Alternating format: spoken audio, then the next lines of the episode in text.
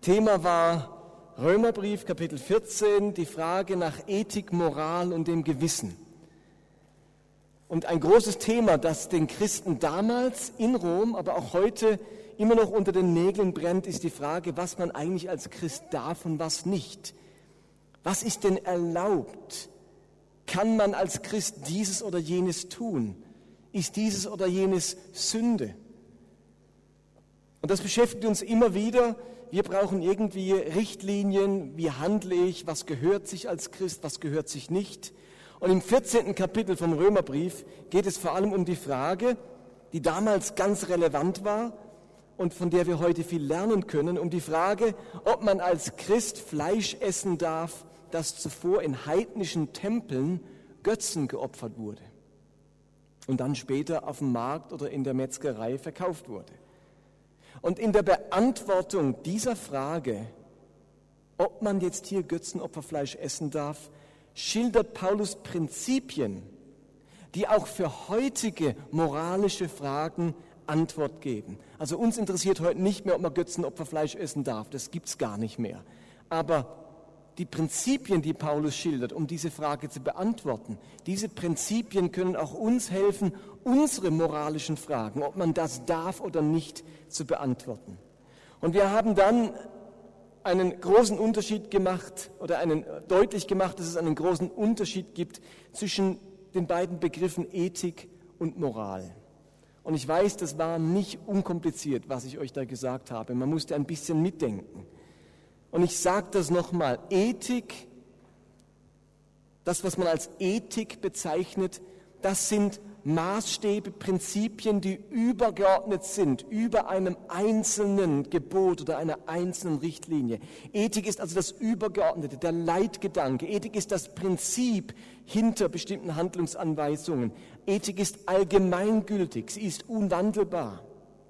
Moral, moralische Anweisungen, das ist etwas anderes. Das ist die Umsetzung dieser Ethik die Umsetzung dieses ethischen Prinzips.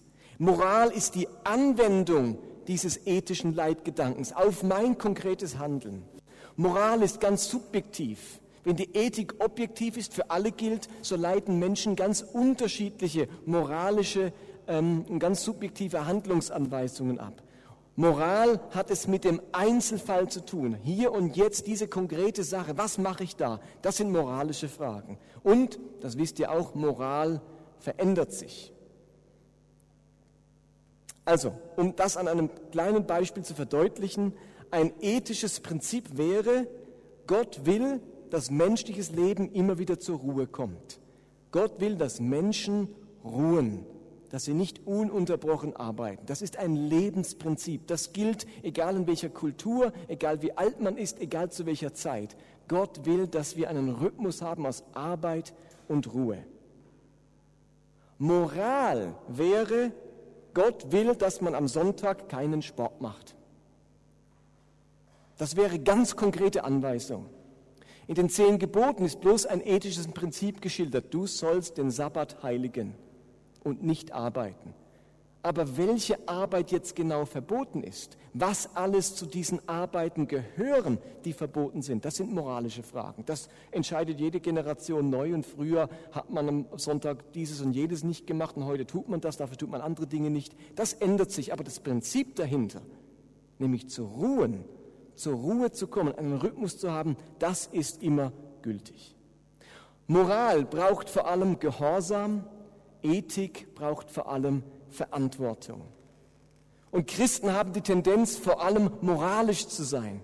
Wie die Pharisäer tun auch Christen heute alle Einzelfälle, die es im Leben, im Alltag geben könnte, durchbuchstabiert und festgelegt, was richtig und falsch, biblisch und unbiblisch, gut und böse, moralisch und unmoralisch ist. Aber ganz wenige Christen sind sich aber der dahinterliegenden Ethik, den dahinterliegenden Leitgedanken bewusst. Und darum haben wir versucht, aus dem Römerbrief neutestamentliche Ethik herauszufinden, die uns hilft, unser Verhalten zu beurteilen, ist es eben richtig oder ist es falsch.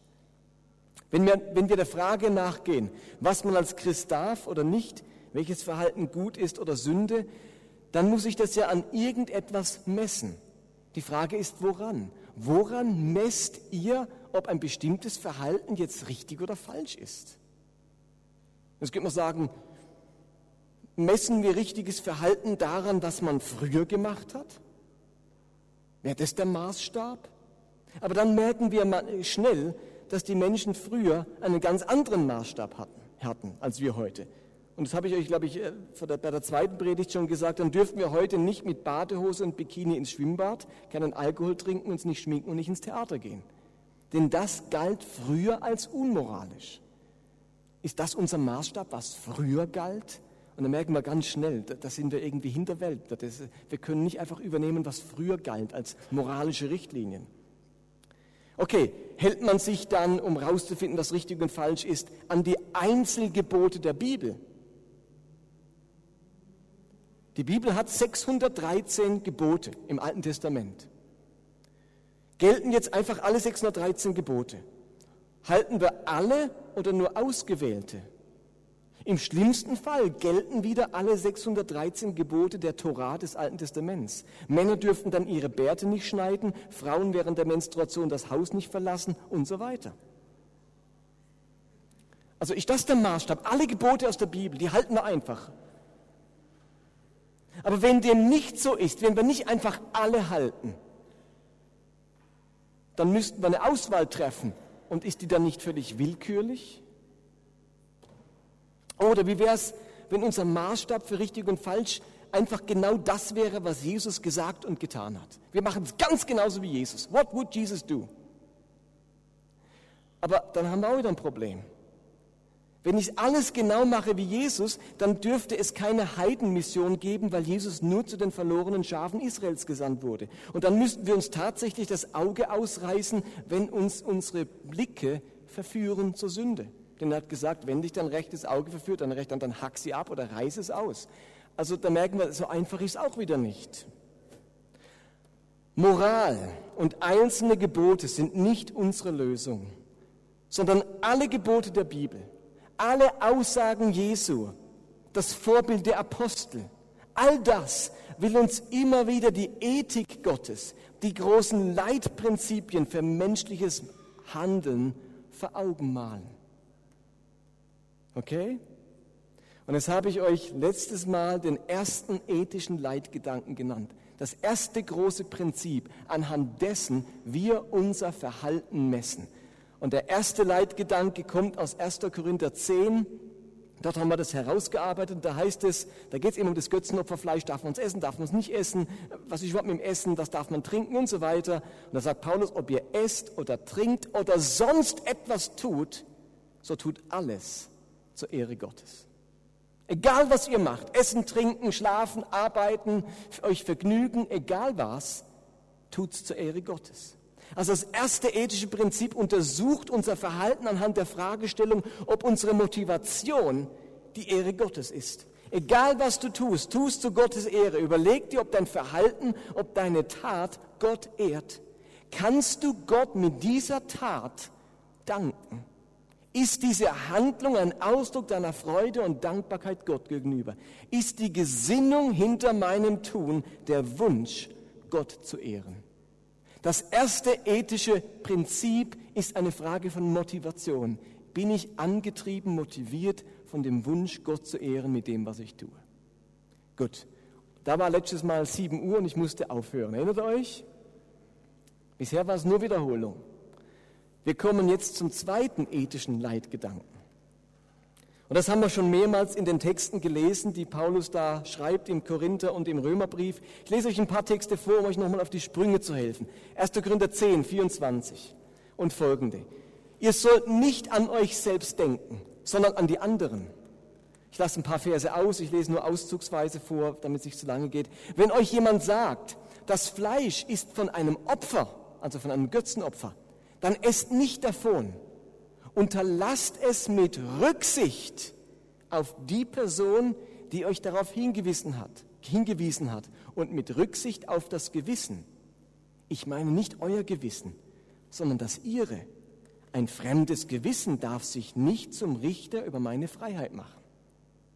Also Paulus verteidigt hier vehement die eigene Gewissensfreiheit. Er will sagen, iss Götzenopferfleisch, wenn du es zur Ehre Gottes tun kannst mit dankbarem Herzen. Ich habe letztes Mal gesagt, wenn du das Götzenopferfleisch nimmst und sagst, Gott, ich danke dir für dieses Stück, Stück Steak. Es ist mir egal, ob das Apollo oder Aphrodite geweiht ist. Das mit der Barbecue-Soße von dem Grill, das ist der Hammer.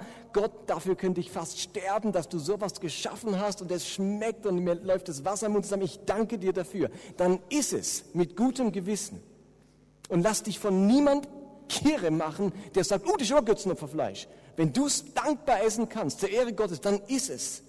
Aber, und jetzt schreibt Paulus, da kommen wir eben zum zweiten Prinzip, wenn dein Tun einen anderen in Gewissensnöte bringt, dann ist nicht aus Rücksicht auf das Gewissen des anderen. Und Rücksicht heißt jetzt nicht, das müsst ihr gut verstehen, Rücksicht heißt nicht, dass ich Götzenopferfleisch in Zukunft auch als Sünde betrachte, sondern nur, dass ich es nicht in der Gegenwart dieses Menschen tue. Versteht ihr? Das fremde Gewissen darf nicht darüber bestimmen, was ich für richtig und falsch halte. Ich habe mein eigenes Gewissen. Aber aus Rücksicht diesem Menschen gegenüber esse ich es nicht, sondern sag, du, du hast recht, ähm, komm, wir essen das Fleisch, das da vom äh, jüdischen Rabbi geopfert, äh, nicht geopfert, äh, geschlachtet wurde, koscher, das essen wir zusammen. Und wenn ich dann zu Hause bin, dann kann ich noch mal eins nachlegen und mir dieses saftige Aphrodite-Steak auf den Grill legen, weil ich ja keine Probleme damit habe. 1. Korinther 8, Vers 10 sagt Paulus, angenommen, du isst in einem heidnischen Tempel Opferfleisch weil du erkannt hast, dass der Genuss einer Speise dich nicht von Gott trennen kann. Wenn nun dein Bruder, dessen Glaube noch schwach ist, dich dabei sieht, wird er dann nicht ermutigt, es dir nachzumachen, obwohl er dabei gegen sein Gewissen handelt?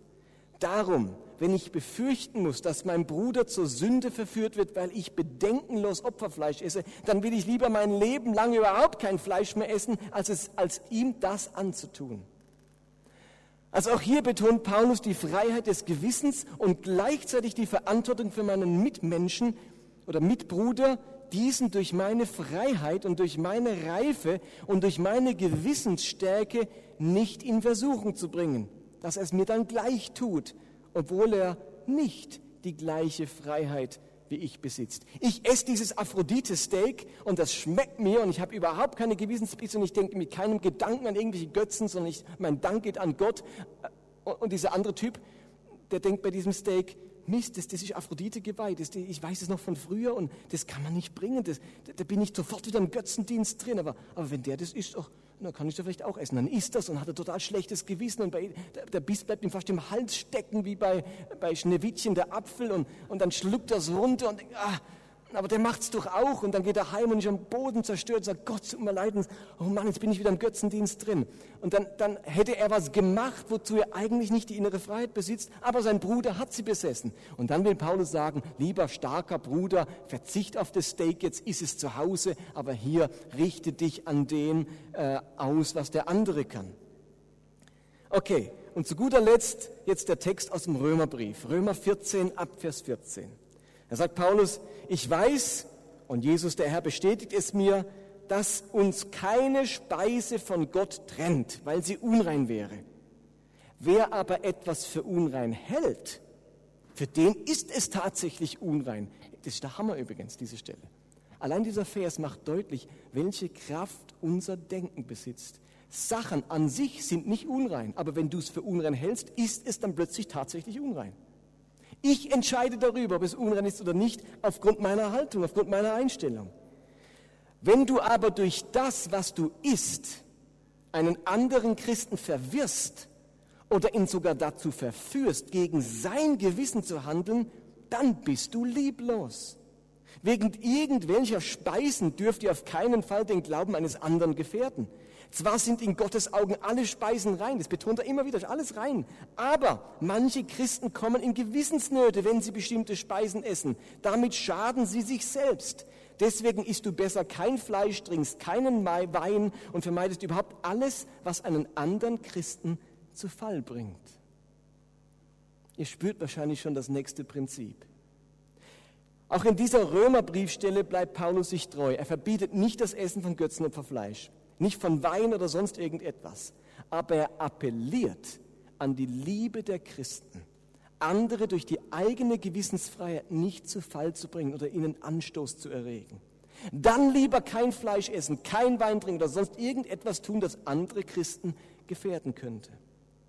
Und zwar, in welchem Sinn gefährden? Wie könnte Fleisch jemanden gefährden? Also Götzenopferfleisch. Gefährden in dem Sinne, dass diese Leute sich sagen, ach, wenn der das macht, dann kann ich das ja auch machen. Und dann tun, tut dieser noch schwache Christ etwas, das seiner Seele schadet das in ihm alte Erinnerungen weckt, das in, das in alte Gebundenheiten hineinführt, das ihn wieder zu dem macht, der er früher einmal war. Versteht ihr? Als ich zum Glauben kam, da hat man mir erzählt, dass Spielkarten vom Teufel sind, dass Rockmusik vom Teufel ist und ähm, da wollte ich nur noch christliche Musik hören. Und da habe ich die gesamten, ich glaube, ich habe schon erwähnt, Kartenspiele meiner Eltern zusammengesammelt und verbrannt. Ich habe meine Platten genommen und habe sie zerbrochen und auf so einem Scheiterhaufen angezündet weil ich mir gesagt habe, nee, ich will nicht mehr der Alte sein. Ich möchte, dass etwas neu wird. Ich möchte eine andere Gesinnung, anderen Geschmack, äh, mich an anderen Texten und Inhalten orientieren. Für mich war das wichtig. Aber wisst ihr was? Ein ganzer Teil der Platten habe ich alle wieder gekauft im Laufe der äh, Also natürlich Jahre später, aber irgendwann dachte ich, why should warum soll der Teufel all die gute Musik haben? Also und heute höre ich wieder was an, wo ich natürlich keine okkulte Musik, aber heute höre ich wieder einen Elvis Presley oder die Beatles oder so irgendwas. Und, und damals konnte ich das nicht.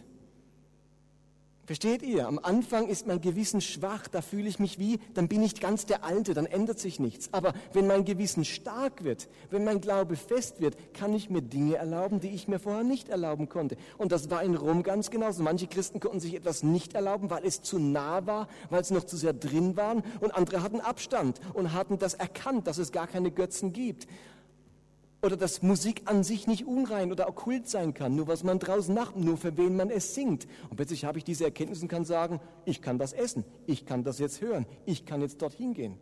Hallo? Verstanden?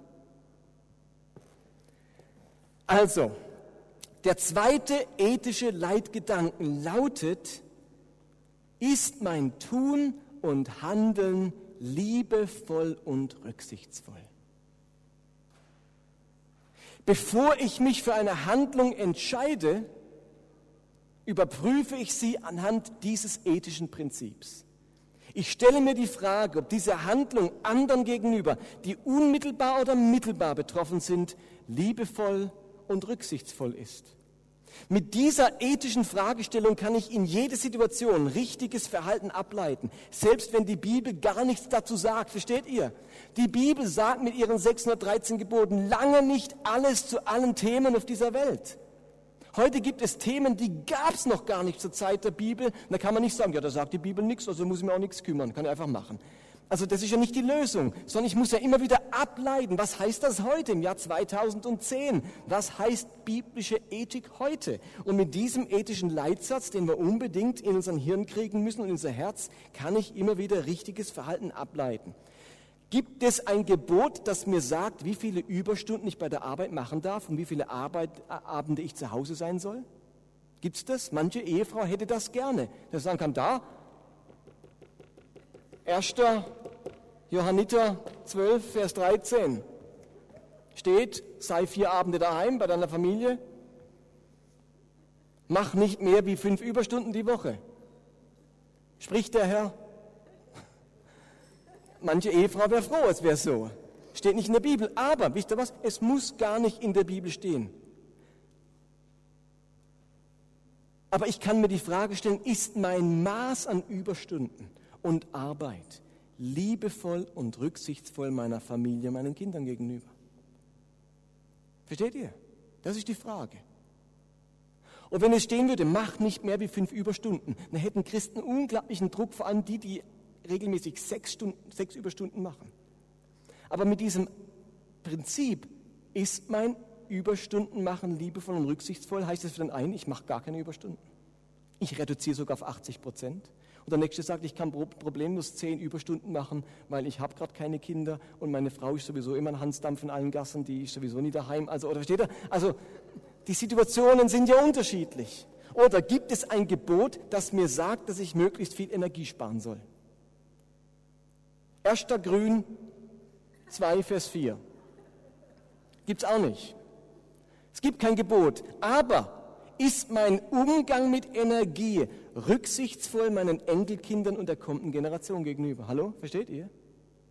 Ist mein Umgang mit Energie rücksichtsvoll den kommenden Generationen gegenüber? Und plötzlich kann ich etwas zum Thema Umweltschutz oder Energiesparen sagen. Nicht, weil es ein Gebot dazu gibt, sondern weil es eine Ethik dazu gibt.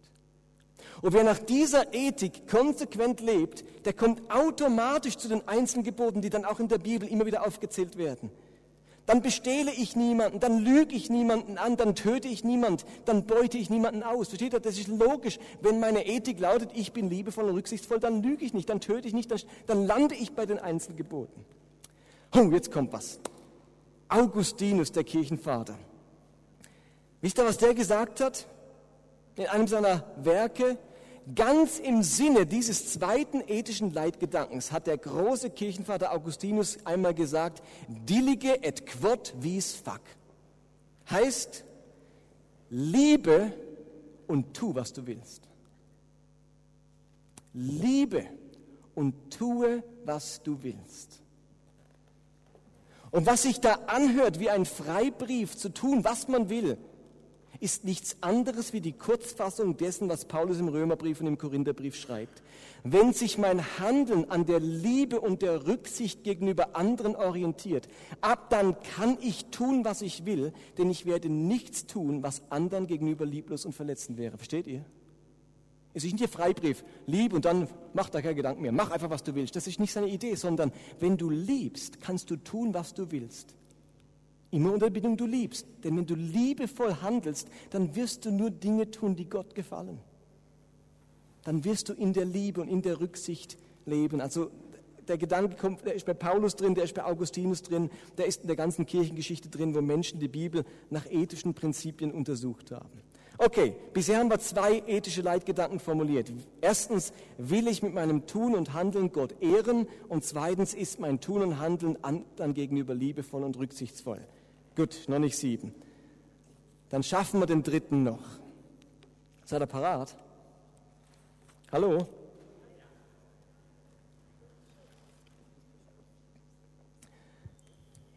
Also, für das dritte ethische Prinzip müssen wir wieder zurück zum ersten Korintherbrief. Dort geht es ja wie im Römerbrief ums Götzenopferfleisch. Und von dort leiten wir das Ganze ja ab. Und dort schreibt Paulus im Zusammenhang mit diesem Götzenopferfleisch, 1. Korinther 10, 23, ihr habt es glaube ich auch auf eurem Predigtzettel, alles ist erlaubt. Steht in unserer Bibel, habt ihr das schon mal gelesen? Alles ist erlaubt. Aber nicht alles ist nützlich. Alles ist erlaubt, aber nicht alles erbaut.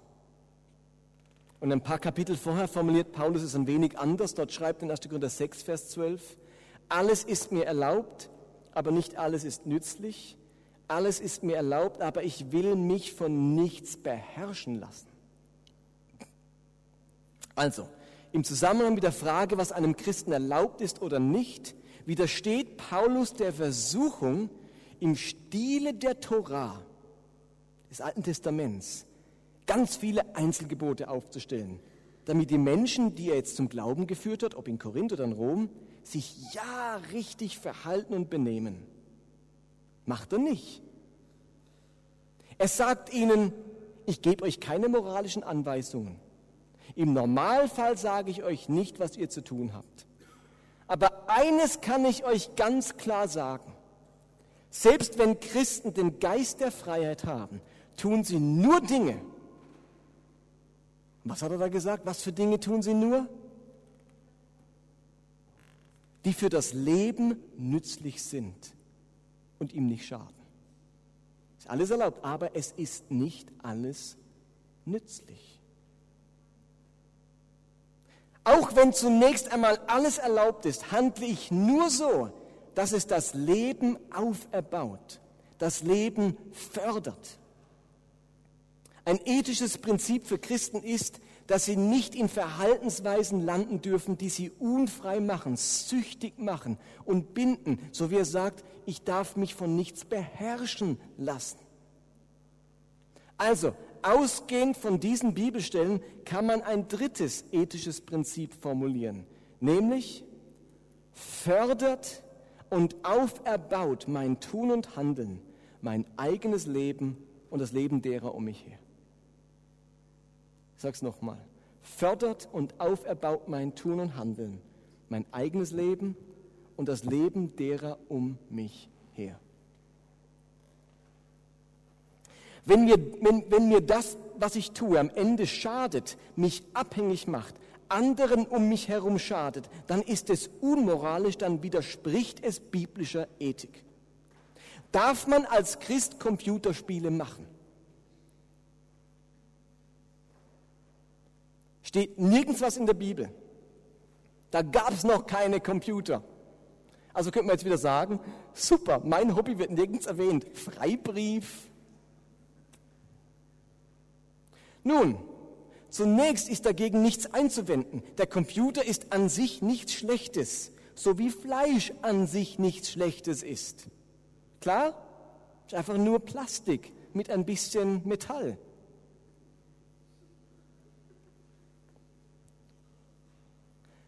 Wer sich aber eine, wenn sich aber eine gewisse Spielsucht entwickelt, wenn ich meine ganze Freizeit dort verbringe, wenn ich meine Freundschaften vernachlässige, wenn ich mich vor allem von Chips und Cola ernähre und nicht mehr an die frische Luft komme, dann fördert das nicht mein Leben, sondern schadet mir. Oder? Dürft ihr mir gern widersprechen, wer denkt, Chips und Cola und den ganzen Tag hinter dem Computer sitzen würde mein Leben fördern das schadet meinem Leben, das schadet meiner Entwicklung, das schadet meinem Beziehungsgeflecht, das schadet meiner Gesundheit, das schadet meinem Hirn. Mit meinen Schülern in der sechsten, fünften, sechsten Klasse, erste, zweite OS, nehme ich gerade das Gebot durch, du sollst nicht töten. Und dann habe ich zu meinen Schülern gesagt, ich bin überzeugt, dass ca. 50 Schüler und wahrscheinlich auch einige in eurer Klasse schon mal jemanden umgebracht haben und Schüler. Herr Benz, das stimmt nicht, das, niemals und so. Die waren ganz aus dem Häuschen und gesagt, doch, ganz sicher habt ihr schon mal jemanden umgebracht. Erschossen, Kopf abgeschlagen, totgeschlagen. Und plötzlich hat ein Schüler sich gemeldet, das stimmt am PC.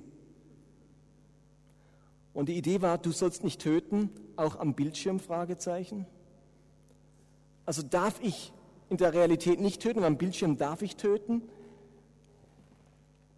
Also wenn, wenn Dinge am Ende mich gefangen nehmen, süchtig machen, meiner Entwicklung schaden, meiner Emotionalität schaden, dann widerspricht es dem dritten ethischen Leitgedanken. Es fördert und auferbaut nicht mein Leben. Und so kann ich mein Verhalten beurteilen, obwohl in der Bibel gar kein Gebot über Computerspiele als Beispiel zu finden ist. Okay, das ganze Thema des Götzenverfleisches schließt Paulus mit folgender Handlungsanweisung ab. Römer 15, Vers 2. Das ist also das Ende von Kapitel 14, der Start von Kapitel 15 sagt er, jeder von uns lebe so, dass es seinem Nächsten gefalle zum Guten und zur Erbauung. Das gehört zu diesem dritten Prinzip. Lebe so, dass es dir und auch den anderen gut tut, dass es sie erbaut und nicht ihnen schadet. Okay, ich glaube, mit diesen drei ethischen Prinzipien haben wir eine entscheidende Grundlage, auf der wir immer wieder neue Moral ableiten können. Mit diesen drei Prinzipien können wir, wenn wir es ernst meinen, zu einer Entscheidung kommen, ob ein bestimmtes Tun, ein bestimmtes Handeln moralisch vertretbar ist oder nicht. Seid ihr einverstanden? Mit den drei Prinzipien könnt ihr ziemlich viel anfangen und entscheiden, darf ich das tun oder darf ich nicht tun. Gehe ich mal die drei Prinzipien durch. Ist es, ehrt es Gott? Mache ich das mit der Motivation, Gott zu ehren? Ist es liebevoll anderen gegenüber? Fördert es das Leben, mein Leben, oder nimmt es mich gefangen? Schadet es mir? Da kann man ziemlich viele Regeln ableiten. Aber wisst ihr was? Trotz dieser drei ethischen Prinzipien, dieser unwandelbaren Prinzipien, werden Menschen zu unterschiedlichen Ergebnissen kommen. Trotz dieser ethischen Grundlagen gestaltet sich Moral unterschiedlich und in jeder Generation neu. Aufrichtige Menschen versuchen seit Jahrtausenden ihr Leben und Verhalten nach diesen ethischen Leitgedanken auszurichten und sie werden sich trotzdem unterschiedlich verhalten. Als ich in die Schweiz kam, vor, als Teenager noch, war kurz davor, dass ich Kriegsdienst verweigert habe. Da war für mich ganz klar, dass die ethischen Prinzipien für mich heißen, ich kann nicht in den Krieg und irgendjemanden töten. Geht nicht.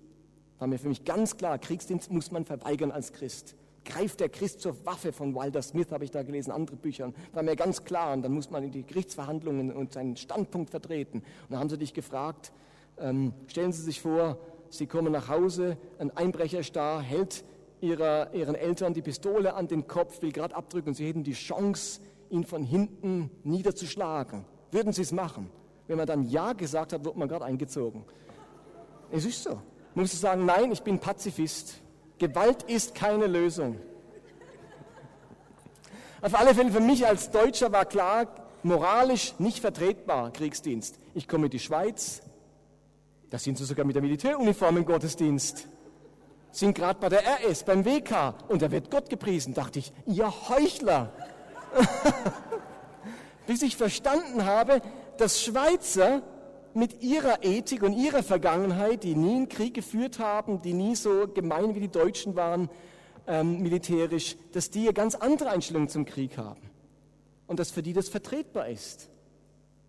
Die gleiche Ethik, aber andere, Ausgang, äh, andere Ergebnisse. Okay, Diese ethischen Prinzipien sind nicht dazu da, um daraus eine für alle gültige Moral abzuleiten. Das hat Jesus nicht getan, das hat Paulus nicht getan. Diese ethischen Prinzipien, habt auf eurem Zettel wieder, haben einen großen Sinn. Was ist der Sinn dieser ethischen Prinzipien? Nämlich, sie sollen unser Gewissen formen. Biblische Ethik hat einen Zweck, nicht tausend Gebote davon wieder abzuleiten. Und der Pfarrer sagt euch jetzt anhand dieser Prinzipien, vorne liegt eine Liste auf mit 1225 Geboten für euch alle, die könnt ihr jetzt mit nach Hause nehmen. Ist nicht die, Ethik, die Idee von Ethik, sondern die Idee von Ethik ist, sie soll unser Gewissen formen. Das Gewissen ist eine Neuentdeckung des Neuen Testaments. Ist euch klar, dass im Alten Testament gibt es das Wort Gewissen gar nicht? Im Alten Testament haben die Menschen nicht ihrem Gewissen gemäß gehandelt, sondern wem gemäß? Im Alten Testament haben die Menschen sich nicht an ihrem Gewissen orientiert, sondern an wem haben sie sich orientiert? Am Gesetz, ganz genau. Das Alte Testament kennt kein Wort für Gewissen. Deren Lebensgrundlage, deren Entscheidungsgrundlage waren die einzelnen Gebote der Torah. Was sagt die Schrift? Was steht geschrieben? Und Rabbiner wie auch Pharisäer haben sich Tag und Nacht darum bemüht, diese Schrift auszulegen und auf jeden Bereich des Lebens anzuwenden. Und wenn man eine moralische Frage hatte, dann ging man zum Rabbi und er hat einem gesagt, was man machen muss. Mit Christus hat etwas Neues begonnen. Paulus schreibt im Römerbrief, dass Christus das Ende der Torah, das Ende des Gesetzes ist. Seit Jesus kam, unterstehen wir nicht mehr diesem Gesetz. Es ist nicht länger unsere Richtschnur. Versteht ihr? Im Galaterbrief schreibt Paulus sogar Folgendes. Was für einen Sinn hat denn das Gesetz? Hebräisch Torah. Es ist hinzugefügt worden, damit die Macht der Sünde in den Gesetzesübertretungen sichtbar wird. Es sollte auch nur so lange gelten, bis der Nachkomme Abrahams da wäre. Damit ist Christus gemeint. Bis dahin hatte das Gesetz für uns die Aufgabe eines strengen Erziehers. Seit Christus aber finden wir durch den Glauben die Anerkennung Gottes und sind dem Gesetz, diesem strengen Erzieher, nicht mehr unterstellt. Also, bis Christus gekommen ist, war das Gesetz der strenge Erzieher, der Zuchtmeister, der Vormund. Das Gesetz hat gesagt, was man zu tun und zu lassen hatte. Die Menschen unter dem Gesetz waren unmündig und zu keiner eigenen moralischen Entscheidung fähig. Dieser strenge Erzieher, das Gesetz hat gesagt, was man zu tun hatte. Widerstand zwecklos. Diese Menschen unterm Gesetz haben ihren Gewissensmuskel nicht trainiert. Er wurde zurückgebildet, denn man hat ja das Gesetz. Da musste man sein Gewissen gar nicht benutzen. Von diesem Erzieher, von diesem Zuchtmeister hat uns Christus befreit. Ist euch das klar? Das ist ein unglaubliches Geschenk. Wir sind nicht mehr unter diesem Erzieher, Zuchtmeister. Stellt euch vor, ihr würdet heute alle immer noch erzogen werden von den Eltern und vom Lehrer. Der ist zwar schon 70, aber rennt euch immer noch hinterher und sagt, Bubele, machst dann noch die Hausaufgabe? Gehst pünktlich zur Arbeit, nimmst du ein Vesper mit? Oder die Eltern würden das noch machen. Irgendwann muss der Moment kommen, wo man nicht mehr erzogen wird, wo man keinen Zuchtmeister mehr hat. Wenn mein Vater jetzt immer noch der Kochlöffel aus der Tasche ziehen würde, äh, oder ich mit meinen Kindern, irgendwann musste ich aufhören, meine Kinder zu disziplinieren oder, oder ihnen was zu verbieten. Die, sind, die, sind, die ist 20, was soll ich meiner Tochter sagen mit 20? Ich kann ja noch einen Rat geben. Aber jetzt ist sie eigenständig groß. Wenn sie sich befreundet, kann ich, nicht, kann ich vielleicht sagen, ein netter Kerl oder vielleicht kann ich auch sagen, hm. Aber ich kann sie nicht verbieten. Meine Tochter kann jeden Film im Kino angucken, wo sie will, ab 18. Meine andere Tochter ist 16. Da kann ich sagen, weißt du was? Du schaust mir den Film nicht an, der ist ab 18. Aber versteht ihr, irgendwann kommt der Moment, da ist man den Erzieher los, da muss man selbst entscheiden. Wenn man das nicht lernt, ist man ein hoffnungsloser Fall. Wenn man mit mir 50 immer noch sagen muss, was ich machen muss, dann bin ich ein unmündiger Mensch. Christus hat uns befreit. Aber wer erzieht uns denn jetzt? Wer sagt uns denn jetzt, was richtig und falsch ist? Können Christen jetzt einfach machen, was sie wollen? Natürlich nicht. Aber wenn ein Mensch zu Christus findet, wenn ein Mensch von Christus befreit wird, wenn ein Mensch den Geist Christi in sich trägt, dann wird in ihm etwas auferweckt, was den Menschen ursprünglich als innerer Kompass für ihr Handeln gegeben worden war, nämlich ihr Gewissen. Christen folgen ihrem Gewissen und nicht dem Gesetz. Hallo? Ist euch das klar, was ich gerade gesagt habe? Christen folgen ihrem Gewissen, nicht dem Gesetz. Immer wieder lesen wir das bei Paulus, wenn es um moralische Fragen geht. Und deswegen schreibt er in Römer 14, wovon du persönlich überzeugt bist, Römer 14, Vers 22, wovon du persönlich überzeugt bist, ist eine Sache zwischen dir und Gott. Glücklich ist, wer mit seiner Überzeugung vor dem eigenen Gewissen bestehen kann und sich nicht selbst verurteilen muss. Mein Verhalten muss vor meinem eigenen Gewissen bestehen können. Das griechische Wort Gewissen, Syneidesis, meint eigentlich Wissen oder Erkenntnis, das zusammenkommt. Alles im Blick haben mit Wissen. Beim Gewissen, da kommen verschiedene Erkenntnisse, Überzeugungen zusammen und formen etwas. Okay? Wie bekommen wir jetzt diese Instanz des Gewissens und unsere drei ethischen Prinzipien zusammen? Das müssen wir jetzt noch hinkriegen. Einverstanden? Ob uns unser Gewissen bei einer bestimmten Handlung verurteilt oder nicht, hängt doch von ganz vielen Faktoren ab. Unser Gewissen wird nämlich geformt und geprägt von ganz vielen Einflüssen. An der Leinwand habe ich ein paar dargestellt. Ein Faktor ist unsere Erziehung. Wenn unsere Eltern bei einer bestimmten Handlung immer wieder gesagt haben, das ist aber Sünde, dann wird unser Gewissen in solchen Situationen immer wieder anschlagen. Kennt ihr das? Dass euer Gewissen von euren Eltern und ihrer Frömmigkeit geprägt ist? Ein anderer Faktor ist die Meinung anderer, die mir klar machen wollen, dass etwas verboten oder erlaubt ist. In der Kirche oder was irgendwo sagen wird, oh, das macht man doch nicht. Das geht doch nicht. Und der, der Kumpel sagt, das bei der Arbeit sagt, oder irgendwo und ihr merkt, das prägt mein Gewissen. Oh, oh, das macht man ja nicht. Oder anderer Faktor ist die Kultur, in der ich lebe. In unserer Kultur gelten ganz bestimmte Dinge als unmoralisch oder moralisch okay. Und in einer anderen Kultur wird das ganz anders beurteilt. Und zu guter Letzt Ganz entscheidend ist meine christliche Sozialisation, mein Aufwachsen in der Kirche. Welche Regeln, welche Moral galt in der Kirche, in der ich aufgewachsen bin und in der ich zum Glauben kam? Wenn mir der Pfarrer, seitdem ich in der Kirche bin, sagt, Schminken ist Sünde, ist vom Teufel, wenn, der Gott, wenn Gott wollte, dass die Augen blau sind, hätte er sie blau gemacht. Und ich wachse so auf und plötzlich werde ich groß und merke, jetzt schminke ich mich und habe ich plötzlich ein schlechtes Gewissen. Denke ich, sündige ich jetzt? Und dann nehme ich wieder Schwämmchen und mache es schnell weg, weil ich denke, oh, ich habe schlechtes Gewissen. Und dann mache ich den Lippenstift drauf und dann gucke ich in den Spiegel und dann denke ich, der Teufel guckt mich gerade an. Und dann mache ich es wieder weg, weil ich so geprägt bin, weil mir lang genug gesagt wurde, das ist Sünde. Menschen, die lange in einer ganz strengen Gemeinde waren, werden ein schwächeres und empfindlicheres Gewissen haben als Christen, die mit viel Freiheit ausgestattet waren und deren Gewissensmuskel etwas zu tun hatte. Versteht ihr? In der strengen Gemeinde hat der Gewissensmuskel nichts zu tun. Da wird nämlich alles vorgeschrieben, was man zu machen hat. Dein Gewissen, packt es mal schön in die Schublade, brauchst du nicht. Hier wird gemacht, was wir sagen. In der Gemeinde, wo man das nicht so macht, muss man den Gewissensmuskel betätigen. Auf was es nun ankommt, ist, dass diese drei ethischen Prinzipien, die wir jetzt aus dem Neuen Testament abgeleitet haben, ganz neu unser Gewissen prägen. Mein Gewissen kann dann beruhigt sein, wenn erstens ich bei dem, was ich tue, bewusst sagen kann, das soll Gott ehren und ihm Freude bereiten. Das muss mein Gewissen prägen. Oder mein Gewissen kann dann beruhigt sein, wenn ich bei dem, was ich tue, liebevoll und rücksichtsvoll anderen Menschen gegenüber bin. Und wenn ich mit dem, was ich tue, dem Leben in mir und in anderen diene und es fördere. Mein Gewissen muss dagegen beunruhigt sein, wenn ich bei dem, was ich tue, irgendwie mich vor Gott verstecken muss. Wenn mein Tun nicht von Liebe und Rücksicht gekennzeichnet ist, wenn mein Handeln und Leben in Sucht und Abhängigkeit führt. Jetzt werdet ihr mich vielleicht fragen, was ist denn, wenn einer nicht auf sein Gewissen hört?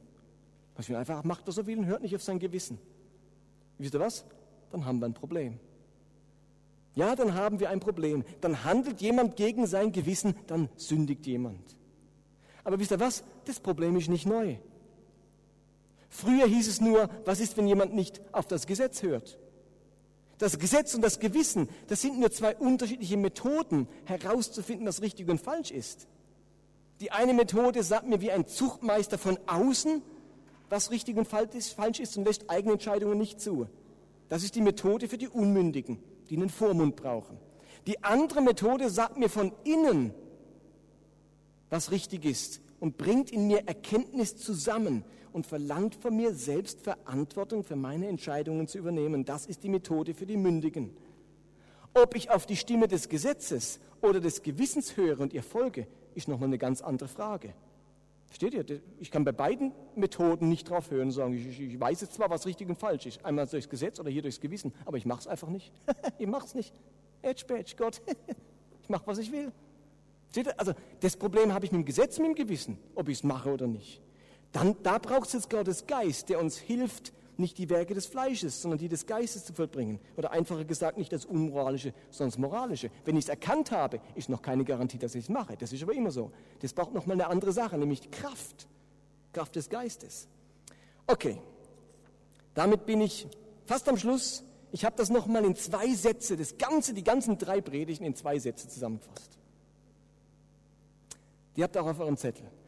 Neutestamentliche Ethik bedeutet, wenn ihr es in einem kurzen Satz wollt, den ihr mit heimnehmen könnt, an meinem Verhalten hat Gott eine Freude, die Menschenfreude und ich selbst Freude. An meinem Verhalten hat Gott eine Freude, die Menschenfreude und ich selbst Freude. Gott hat Freude, weil ich zu seiner Ehre tue, weil ich sage, Gott, ich danke dir. Ich ehre dich mit dem, was ich tue. Die Menschen haben eine Freude, weil es liebevoll und rücksichtsvoll ist und ich selbst habe Freude, weil es mir gut tut weil es mich auferbaut. Oder noch einmal anders formuliert als Merksatz, mein Handeln ist auf Gott bezogen, am Wohl des Nächsten orientiert und gut für meine Seele. Hallo? Lasst uns erstmal miteinander lesen. Merksatz. Mein Handeln ist auf Gott bezogen, am Wohl des Nächsten orientiert und gut für meine Seele. Das ist die Zusammenfassung der letzten drei Wochen. Ich glaube, wir haben mit diesen drei ethischen Blickrichtungen ein wunderbares Handwerkszeug, um als neutestamentliche Christen in der Freiheit vom Gesetz zu leben und trotzdem entscheiden zu können, was in unserer Zeit, in unserer Kultur und in unserem eigenen Leben moralisch oder unmoralisch, richtig oder falsch, heilig oder unheilig ist. So, und als Hausaufgabe in euren Kleingruppen habt ihr noch ein paar Anwendungen. Versucht doch mal in eurer Kleingruppe in der nächsten Woche ganz bewusst durchzuspielen, ob eine Sache moralisch oder unmoralisch ist. Und dann macht es nie bitte nicht so, wenn zum Beispiel die Frage, darf ich jemanden töten? Wenn dann einer sagt, ja, das ist ja klar, steht ja in der Bibel, du sollst nicht töten. Genauso wollen wir es ja nicht machen, versteht ihr? Wir wollen nicht die Bibelstelle suchen, das Gebot, das uns sagt, ich soll es nicht, sondern wir wollen aus diesen drei Prinzipien ableiten, dass Töten nicht gut ist. Versteht ihr, was ich meine? Denn mir bringt es ja nur so lang was, die Gebote, solange es welche gibt. Beim Computerspielen habe ich ja schon wieder kein Gebot. Beim Töten ist es klar, da steht es zwar in der Bibel, aber ich muss doch auch, wenn ich es moralisch, äh, ethisch ableite, zum Schluss kommen, töten ist nicht gut. Also wenn jemand dann im Hauskreis sagt, okay, töten, und dann die drei Prinzipien durchgeht, ich mache es zur Ehre Gottes, hau ich dem eins rein. Ähm, also das, das geht nicht, am Ende ist es nicht mehr. Aber halt, ihr könnt in Klammer schreiben, ist es ethisch vertretbar, Hitler zu töten? Steht ihr? Ein Bonhoeffer und andere kamen zum Schluss, es ist ethisch vertretbar und haben Attentat auf Hitler geplant. Wenn ich nur das Gebot nehme, du sollst nicht töten, gibt es keine Chance, den Tyrann auszuschalten. Keine. Versteht ihr? Wenn ich von Ethik ausgehe, könnte ich sagen, okay, ich weiß nicht, wie viel hunderttausend Gebete in den KZs Dankgebete an Gott gingen, wenn Hitler tot wäre. Ich weiß nicht, wie vielen Menschen gegenüber es liebevoll wäre, Hitler zu töten und dadurch hört der Zweite Weltkrieg auf oder es hören die KZs aus, auf. Versteht ihr, was ich meine? Also vielleicht komme ich mit den ethischen Prinzipien zum Schluss, ich kann Hitler töten. Und einige Christen kamen zu dem Schluss, mutige Christen. Und andere Christen haben gesagt, es gab gar keinen Fall. Du sollst nicht töten, das geht nicht, da gibt es keine Ausnahme. Merkt ihr? Christen kommen zu unterschiedlichen moralischen Entscheidungen. Das ist immer so gewesen. Aber wenn ein Mensch versucht, sich an die Ethik der Bibel zu halten, dann wird ihm am Ende, glaube ich, von Gott kein Vorwurf gemacht. Wenn es vor seinem Gewissen, das geprägt ist von diesen drei Prinzipien, verantworten kann, dann kann er damit vor Gott stehen. Sünde ist das, was nicht aus Glauben geschieht, was nicht aus dem Gewissen heraus geschieht. Die anderen Beispiele habt ihr da auch. Darf man Kosmetikprodukte von Veleda benutzen? Ist es erlaubt, zu einer Prostituierten zu gehen? Darf ich den NS-Offizier anlügen, wenn ich weiß, wo Juden versteckt sind? Okay? Nehmt doch das mit nach Hause, überlegt euch das mal in euren Hauskreisen. Das gibt sicher eine spannende Diskussion. Lasst uns das schließen. Lasst mich beten. Band, habt ihr noch einen Song, nehme ich an, gell? Okay, ihr könnt schon mal auf die Bühne kommen.